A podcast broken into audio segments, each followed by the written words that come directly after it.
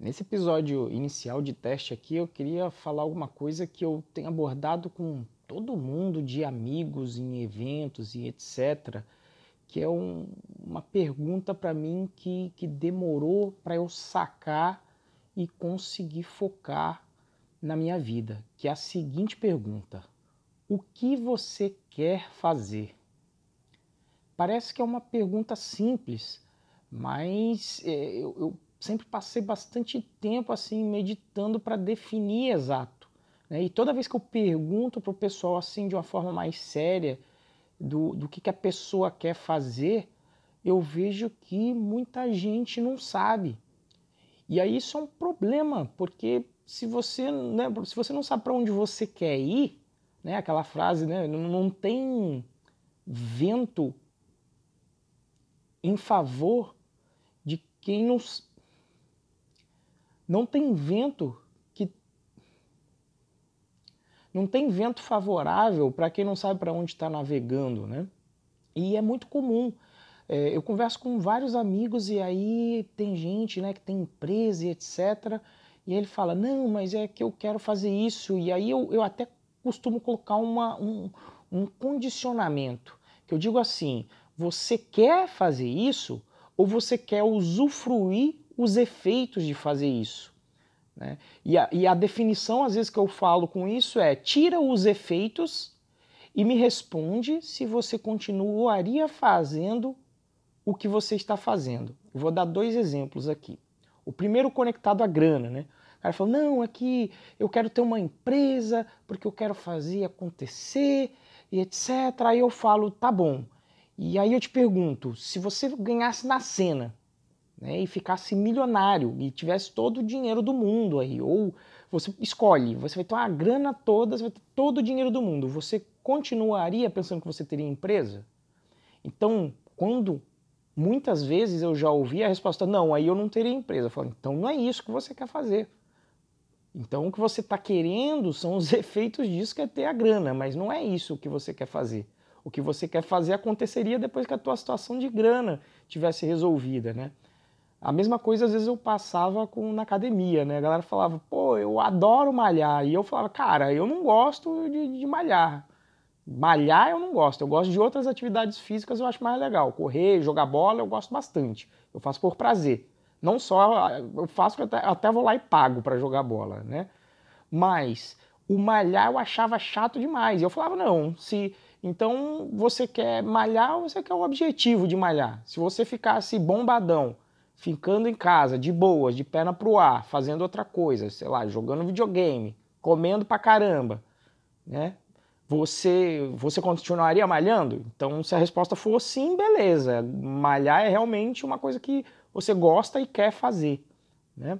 Mas enfim, o, o esse quer fazer é uma questão mais importante, porque é uma coisa assim, o que, que você quer fazer na sua vida, pelo menos nesse momento. A resposta pode até mudar. Mas a grande questão é o quando você não tem essa resposta, você simplesmente não, não vai focar, não vai, não vai saber o que você tem que fazer para viabilizar o que você quer fazer. Porque uma coisa que muita gente assim confunde quando eu falo isso, ah não, então é definir fazer o, o que você gosta. Sim, muitas vezes está conectado com você fazer o que você gosta, mas assim, é, não, mesmo que você defina, e, e aí eu vou, vou dizer para mim, né? O que, que eu defini, que eu achei a resposta? Falei, cara, o que eu gosto é de dar aula. Eu amo dar aula e, e, e, ver o impacto positivo que eu posso gerar nas pessoas dando minha aula. Cara, eu tenho um tesão enorme nisso. É uma coisa que eu gosto de fazer. E a pessoa, pô, legal, você gosta de fazer isso, mas aí é que está a questão. Uma vez que eu defini que é isso que eu quero fazer, eu começo a, para viabilizar a minha vida, para que eu possa fazer o que eu quero fazer, existem inúmeras outras coisas que precisam ser feitas. E, obviamente, que dentro dessa atividade de dar aula, a parte que eu mais gosto é a interação com a galera, é tirar aquela dúvida.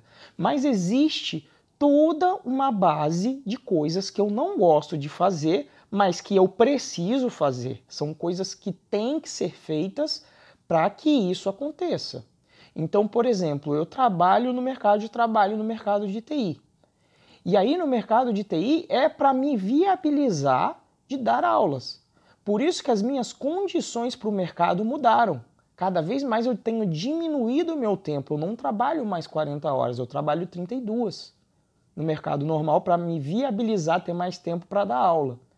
Uma coisa que, assim, não é muito agradável de se fazer. Por exemplo, gravar as videoaulas para os meus alunos. Porque no gravar a videoaula não tem a interação. Mas eu tenho noção que se eu gravar o conteúdo que, que, que não depende da interação em si, eu vou viabilizar o meu tempo já colocando um conteúdo gravado para os meus alunos que eles podem ver e rever quando quiserem com os conceitos, e na hora que eles forem fazer os projetos e fazerem os exercícios e eles realmente precisarem da minha interação para facilitar e ajudar nesse processo, eles vão ter o meu tempo só para isso, em vez de eu ficar igual um papagaio de pirata repetindo um conceito que eu sempre repito. Né? E eu passei muito tempo fazendo aulas online dentro do Python Pro ao vivo, repetindo os conceitos. E rolava um conflito imenso, porque eu prometia entregar o memento, e eu sou um cara que gosto de é, cumprir o contrato do que eu prometi. Né? Só que aí, quando o aluno tinha uma pergunta que saía do roteiro, eu ficava naquela, putz, eu, eu respondo o cara, e aí eu não vou conseguir dar a ementa inteira. Então foi só quando eu falei, putz, então eu tenho que viabilizar o processo para ter o tempo para responder o cara. Né? E foi inclusive no meio de uma turma assim ao vivo que eu cheguei lá no modo e falei, gente, eu não vou me preocupar com a ementa aqui nesse, nesse no curso dessa vez. Eu tenho os vídeos da, da turma passada, tudo gravado com conceito, se for o caso, e aí eu repasso para vocês. Né? E, e, e aí eu vou focar só em tirar todas as dúvidas que você tiver. E assim, foi a aula que deu o mais certo. Foi a hora que eu olhei e falei, cara, é, encontrei, é isso que tem que acontecer, é essa interação que eu gero o maior valor para o meu aluno. Porque eu tiro as dúvidas dele e ele fica contente de eu, de eu tirar as dúvidas e, e, mais tem o conteúdo, né? Então foi aí que eu falei, bom, como é que eu resolvo o problema do conteúdo? E aí foi a hora que foi simples, né? Foi gravando.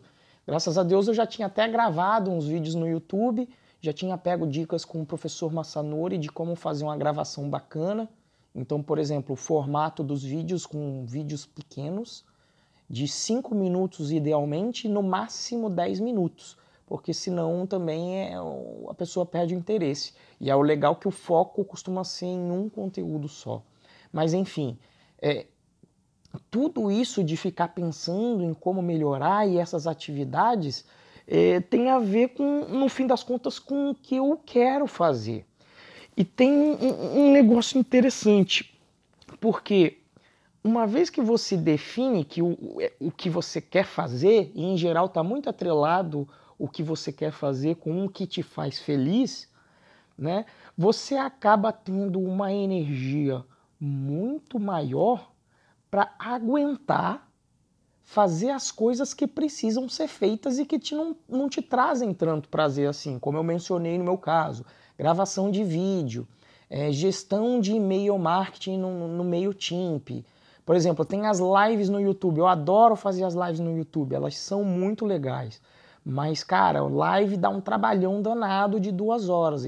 E com um trabalhão burocrático danado, é, de, de fazer a marcação, de mandar o e-mail marketing para a galera.